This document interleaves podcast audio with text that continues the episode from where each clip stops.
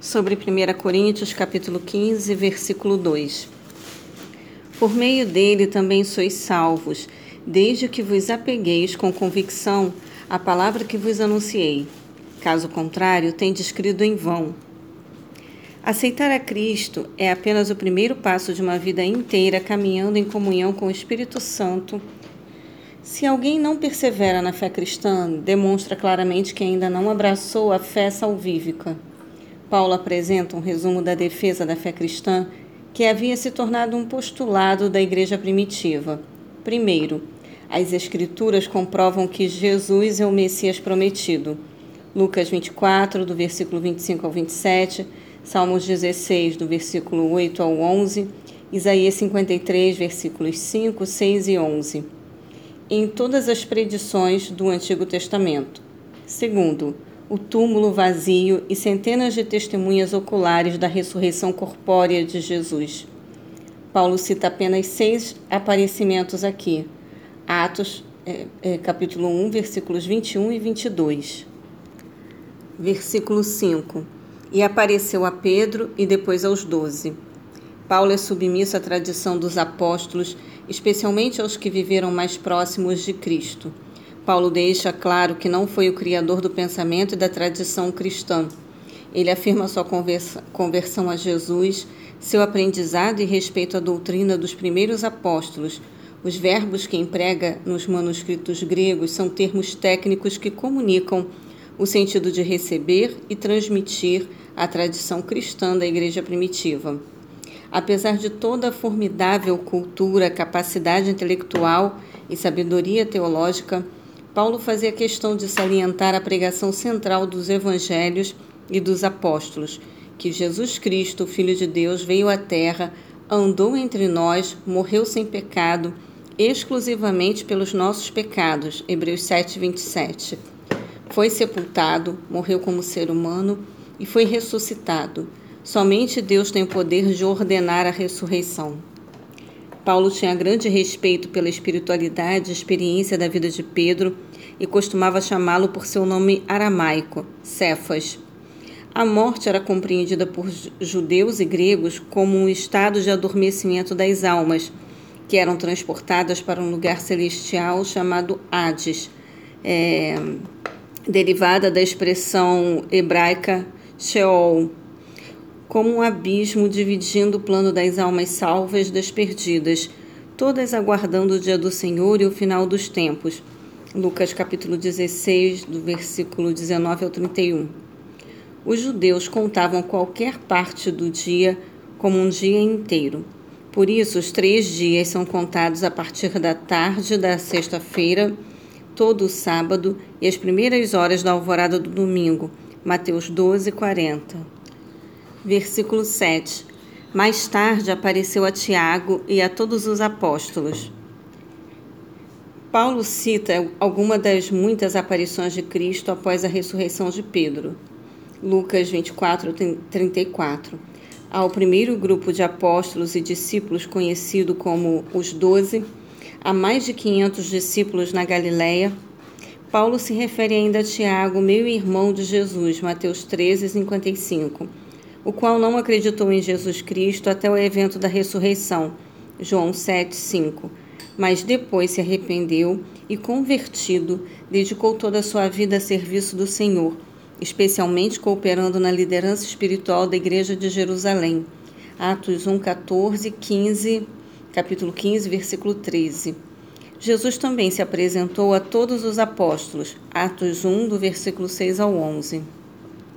Versículo 9 pois sou o menor dos apóstolos, nem mereço ser chamado apóstolo, porquanto persegui a igreja de Deus. O aparecimento de Jesus Cristo a Paulo ocorreu cerca de três anos depois da sua ascensão aos céus. Paulo reconhece que não fez parte da primeira formação original dos apóstolos. Na verdade, Paulo estava, por causa do zelo à tradição judaico-religiosa e da cegueira espiritual, perseguindo a igreja, ao próprio Cristo, quando foi convertido e convocado pelo Senhor para servi-lo. Atos 9, do versículo 1 ao 8. Entretanto, uma vez alcançado pela graça de Jesus Cristo, dedicou-se de todo o coração ao Senhor e à evangelização do mundo, sendo reconhecido pelo próprio apóstolo Pedro como servo amado e apóstolo de Deus. 2 Pedro, capítulo 3, versículos do versículo 14 ao 18.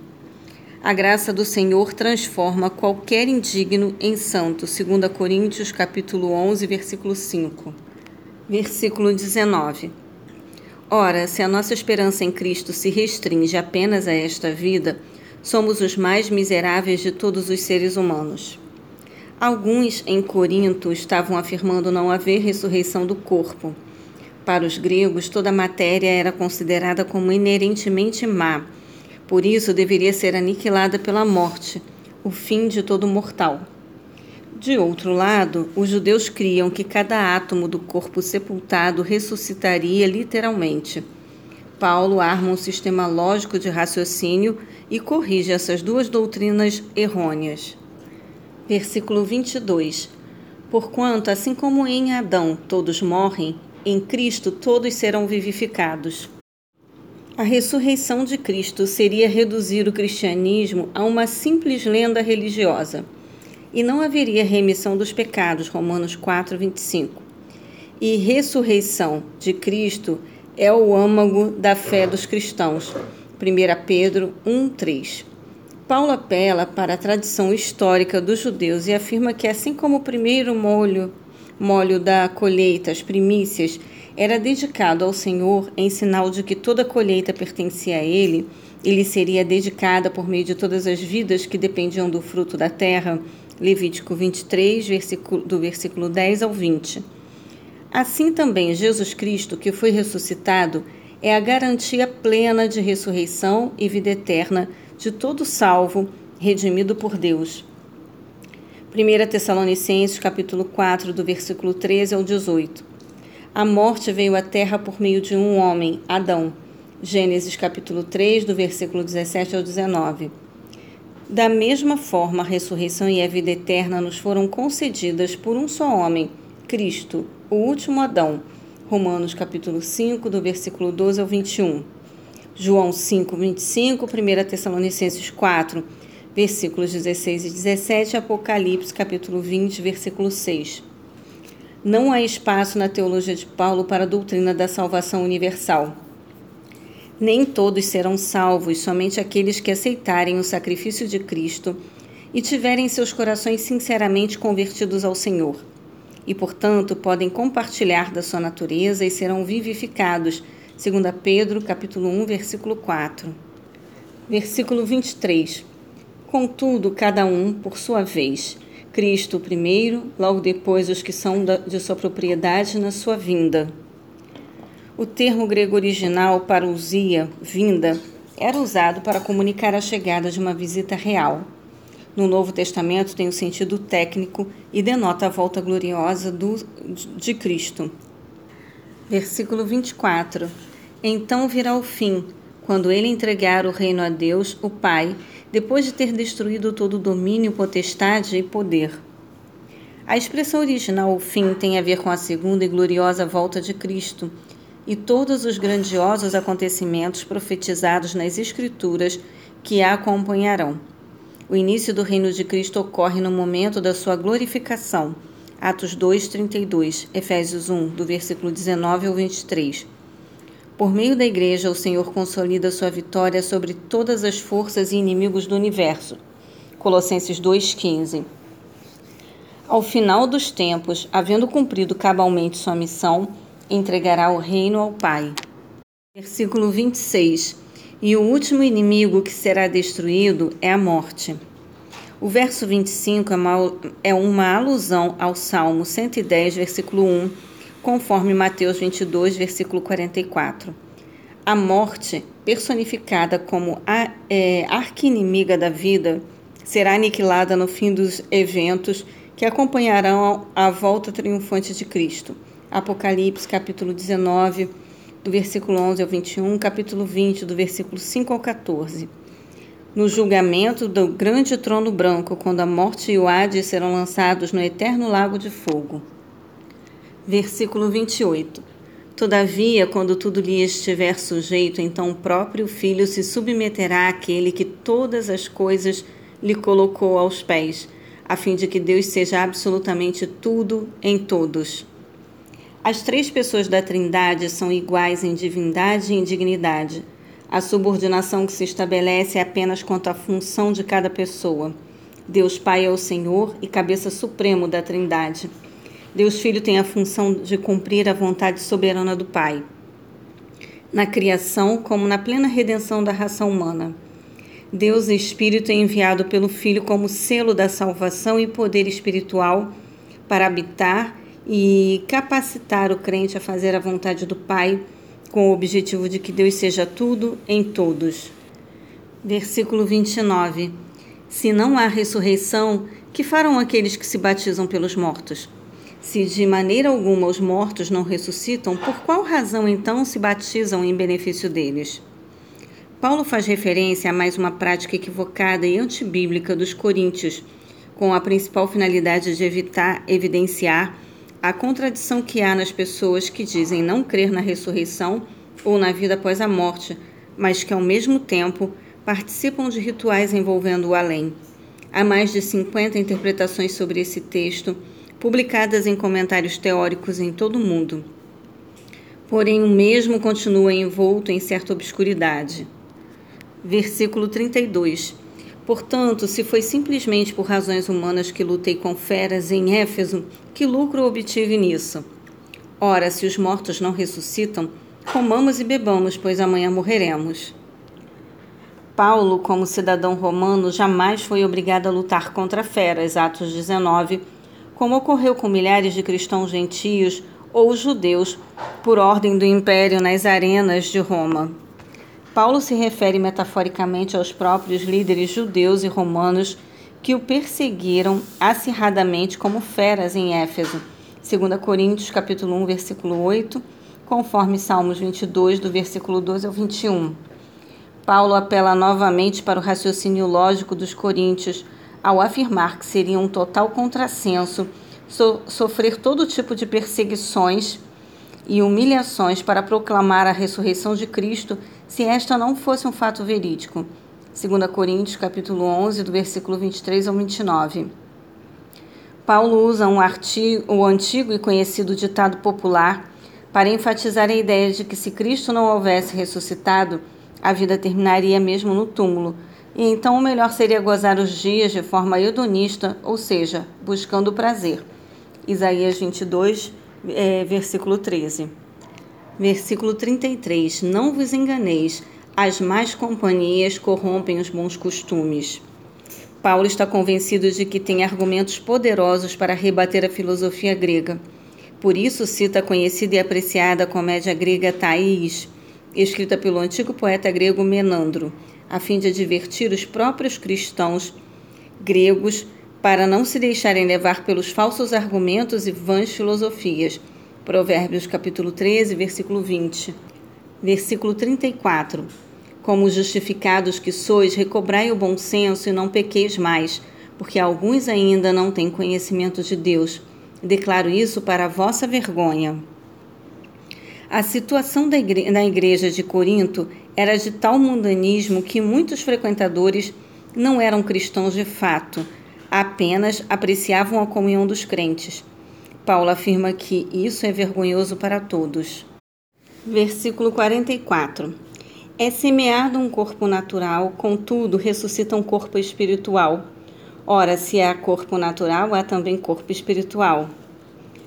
Paulo usa uma série de analogias para demonstrar que, no caso da ressurreição, Deus tomará um corpo natural, perecível, fraco e pecaminoso e o transformará, na ressurreição, num corpo espiritual, glorioso, imperecível, poderoso e sem pecado.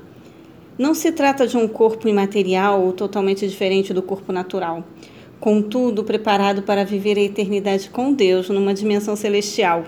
2 Pedro, capítulo 3, do versículo 10 ao 13. Versículo 49. Assim como obtivemos a imagem do homem terreno, receberemos de igual modo a imagem do homem celestial. O primeiro homem criado a partir do pó da terra, Gênesis capítulo 2, versículo 7, foi feito alma vivente. Ou seja, Adão recebeu um corpo psicossomático que transmitiu geneticamente para toda a raça humana até os nossos dias. O último Adão, Cristo, o Espírito vivificante que proporcionará aos crentes remidos em seu glorioso retorno corpo físico, especial, poderoso, sem pecado e imperecível. Filipenses 3:21. Um corpo semelhante ao de Cristo, ressurreto e glorificado. Lucas capítulo 24, do versículo 36 ao 43. Versículo 51. Eis que eu vos declaro um mistério. Nem todos adormeceremos, mas certamente todos seremos transformados. O corpo e o sangue não são elementos pecaminosos em si mesmos, mas constituem a natureza psicossomática dos seres humanos que necessita ser transformada para que possa viver eternamente no ambiente celestial com Cristo. Hebreus capítulo 2, versículo 14 e capítulo 5, versículo 9. Paulo revela que o grande evento da ressurreição mundial se dará numa fração de tempo. No grego, no original grego, átomos, a menor unidade referencial de tempo e matéria. Todos os crentes, quer vivos por ocasião do glorioso retorno de Cristo, quer já mortos, receberão instantaneamente novos corpos gloriosos. Esse será o grande som da trombeta profetizado. Paulo vivia cada dia de sua vida numa espécie de antigozo espiritual, pela certeza absoluta que tinha do glorioso retorno de Cristo, da ressurreição e da vida eterna de todos os crentes. Versículo 56 porquanto o aguilhão da morte é o pecado, e o poder do pecado é a lei. Foi o pecado, desobediência de Adão, que nos sujeitou ao poder da morte. Gênesis 3, Romanos 5,12. O aguilhão é, é como um ferrão do escorpião ou do marimbondo. O aguilhão não é a morte, mas sim o pecado inoculando seu veneno letal na alma e no corpo de quem não se arrepende diante de Cristo e, portanto, não é perdoado. Apocalipse capítulo 9, versículo 10. A lei de Deus é clara em relação ao pecador que não se arrepende, arrependimento como conversão, o único antídoto eficaz. E com relação à pena da morte eterna, Isaías capítulo 25, versículo 8 e Oséias 13, 14. Contudo, graças a Deus que nos dá a vitória por intermédio de nosso Senhor Jesus Cristo. Cristo é a única possibilidade de vitória e vida eterna sobre o poder do pecado. A morte eterna a partir do sepulcro e a condenação final e eterna pelo pecado, conforme a lei. Romanos 4, 25. Versículo 58.